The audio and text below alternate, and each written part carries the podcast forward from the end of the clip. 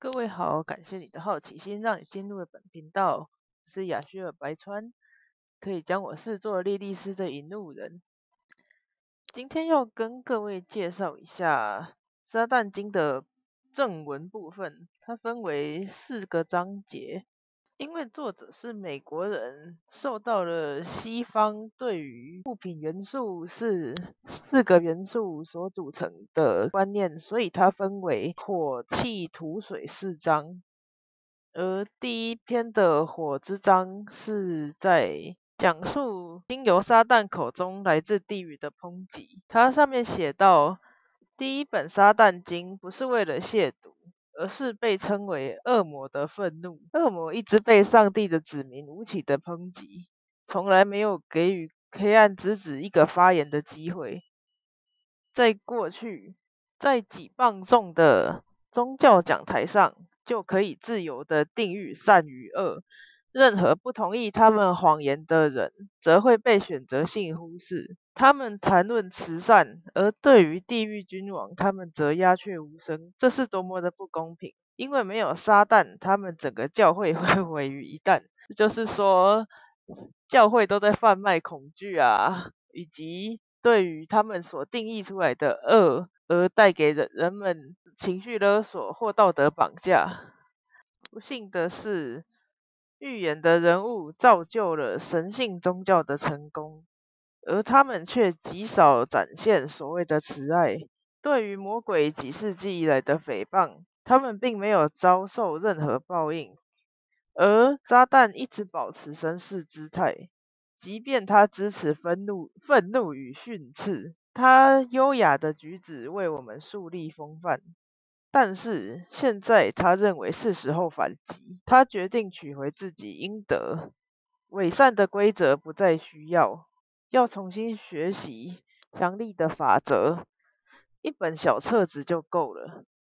嗯，对，这这本这本是中文翻译的，嗯，然后只有十一百一十一页，所以比真正的圣圣经还要厚上不少，而且字体也比它大。而最后，在这个一言之后，他怒吼怒吼着：“地狱之火猛烈燃烧，进化者继续阅读学习法则，要将一切伪善烧毁。”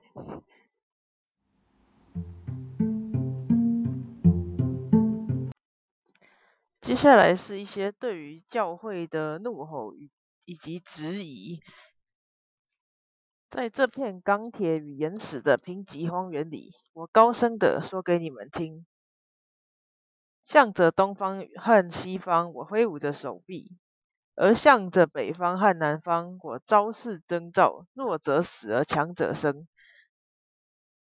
张开眼看吧，意志已经怠惰的人们，尔等百万受蒙蔽之众，听一听我的言语。我上前挑战这个世界的真理，审问人和上帝的法则。我寻求你们那些金科玉律的理由，对你们的十诫问一个所以然。在你们造出的偶像面前，我永不会默默屈服。对我说“尔当之人”，即是我之死敌。我用手指蘸取你们那软弱无能的救世主的血。在他被荆棘刺破的眉间，刺写下真正的邪恶之王，奴隶们的主。苍白的谎言欺骗不了我，沉闷的教条束缚不了我。我摒弃一切无法带来实际胜利与快乐的规矩。强大的入侵之下，我举起强者的权威。我逼视你们畏惧的耶和华那对玻璃似的眼，毅然挑战他。我举起一把巨斧，劈开他重拾过的骷髅。我带着讽刺而愤怒的笑容，抹去一切伪君子的可怕学说。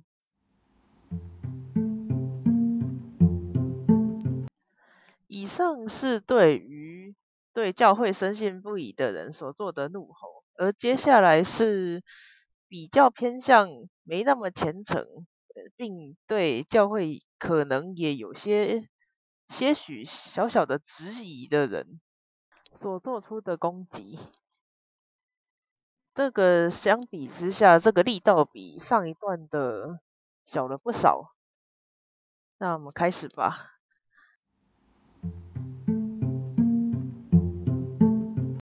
看那十字架吧，它代表什么？一个暗淡无光的弱者吊在树上。我质疑一切。当我面对你们最傲慢的道德教条，我用炽热的不屑写道：“悄悄看，全是欺骗。”来到我身边，尔等挑战死亡的这个世界，都归于尔等，永久地保有它。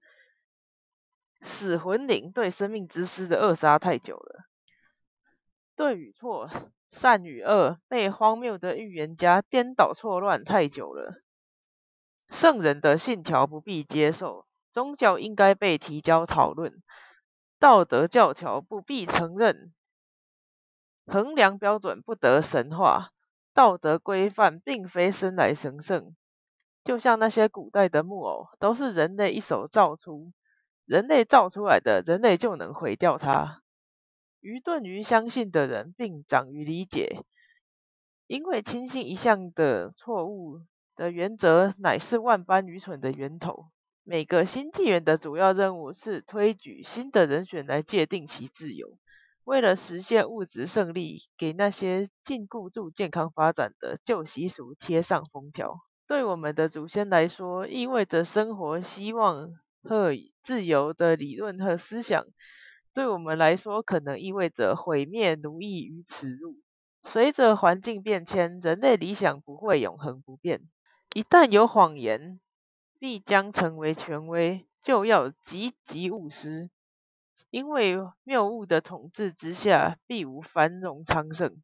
废黜、取走、烧掉和毁灭已建立的诡辩，他们是一切可贵思想与行动的威胁。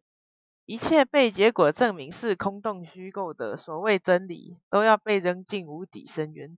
和死去的神、死去的君王、死去的哲学理论以及其他无用的废物与残骸在一起。已成为权威的谎言之中，最可怕的是神圣、被神化、被赋予了特权。人们相信是真理典范的谎言，是一切其他谬误、错觉的母亲，是一棵枝叶茂盛且无理性的蛇法妖术，也是社会的毒瘤。被识破的谎言。就算已经被根除了一半，也有可能被最聪明的人认知成为事实。从小到大被家庭灌输的谎言，其危险可与蔓延的疾病相抗衡。通俗的谎言一直是个人自由最有力的敌人。对付他们只有一个办法：彻彻底底的剪除他们。就像剪除毒瘤一样，把根和叶都剪尽，不是他们死，就是我们亡。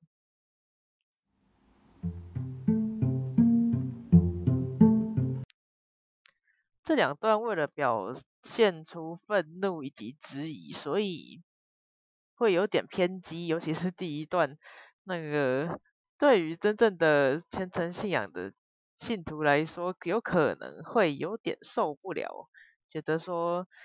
他们长期以来接受到的关于撒旦的一些都市传说啊，那竟然想要挑战他们伟大的神，但是其实这些事情仔细想想，应该是应该是可以被质疑的，没有错。这是既然是人造的，那么毕竟就有所谓的漏洞。人所做的一切不可能完美无缺，而我觉得很厉害的是，拉维花了一百多页，以原作来说也差不多一百一百一二十页，就能把他所要讲的中心思想以及教条都写出来，而且不拖泥带水。那我就会想到说，圣经。这么多页，然后每一次都只讲几个章节，却可以讲一整个上，我真的觉得是牧师很厉害。而且我在想啊，我们常常在说自己是教会最好的朋友，因为他们要靠我们才能运作下去。那我在想说，之后是不是也能够有一些机会来读读看圣经呢？以圣经里面的一些事件来看看，就是我们跟他们之间有什么些误解，或者是不同同一件事不同的观点吧。